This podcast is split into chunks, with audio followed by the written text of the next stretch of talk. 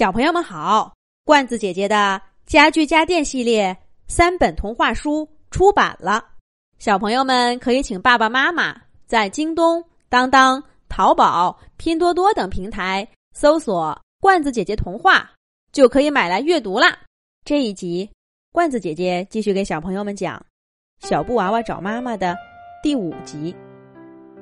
老奶奶放下紫色娃娃，走进卷轴中间。按年份翻找着，一边找，一边慈祥的说道：“看你这个小娃娃，像是几年前设计的款式，让我找找看。嗯，就是这张啦，赤橙黄绿青蓝紫，七个小娃娃，没错，这是。”让我看看，这是谁设计的？老奶奶弯下腰，去看图纸右下角的一行小字。紫色娃娃也把脑袋凑过去。妈妈，那里写着妈妈的名字。这是哪儿来的小布娃娃？真可爱，归我了。一只黄狗不知道从哪儿过来。叼起紫色娃娃就跑，回来，放下那个小娃娃！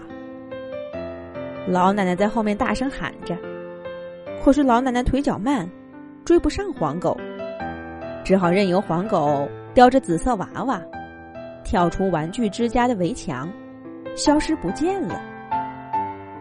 妈妈！紫色娃娃的呼唤，跟一只小狗的叫声。融合在一起。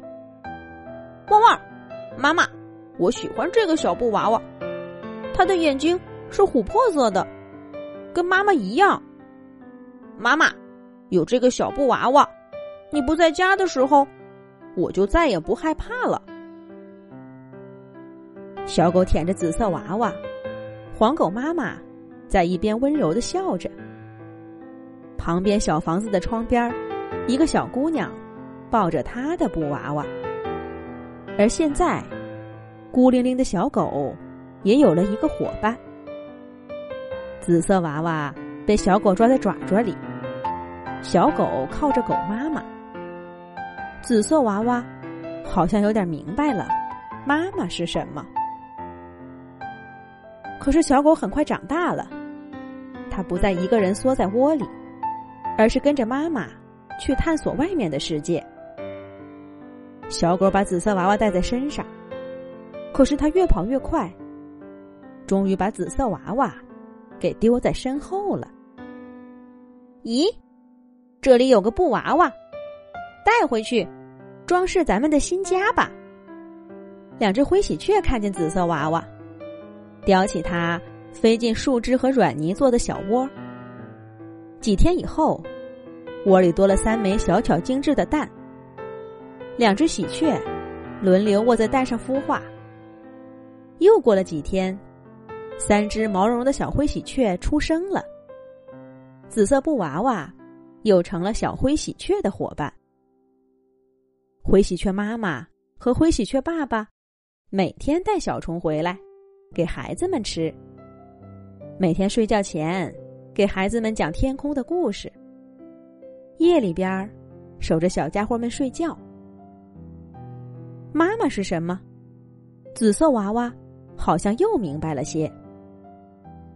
不过小灰喜鹊们也很快长大，留下一个空荡荡的窝和紫色娃娃。几十年下来，紫色娃娃先后去过许多动物的家，有独自抚养孩子长大的猎豹妈妈，有鼓励孩子追逐梦想、爬上大高楼的浣熊妈妈。有终于放下焦虑，不再跟怂猫比较的猫妈妈；有带着家族远行，一路寻找水源的大象妈妈；还有那位养大一只猫孩子，却最终跟他挥手告别的老鼠妈妈。爱是什么？紫色娃娃越来越懂了。可是妈妈，我的妈妈在哪儿呢？亨特给的小纸条。紫色娃娃一直放在口袋里。可是他再也没有找到过那条熟悉的路。咦，这个小娃娃好眼熟呀！对了，这不是查理爷爷三十年前设计的七彩娃娃吗？没错，还应该有六个。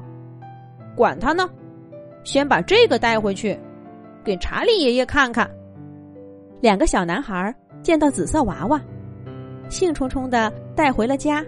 拿给查理爷爷，紫色娃娃就这样见到了他的设计者。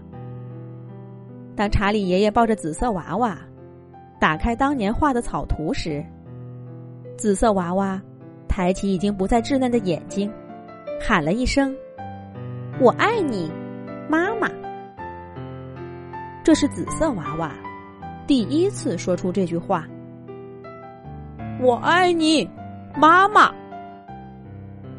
紫色娃娃的故事讲完了，红、橙、黄、绿、青、蓝六个娃娃，也都挣脱各自主人的手，飞奔到舞台中央，齐声喊了一句：“我爱你，妈妈。”这是他们第一次由衷的说出了这句话。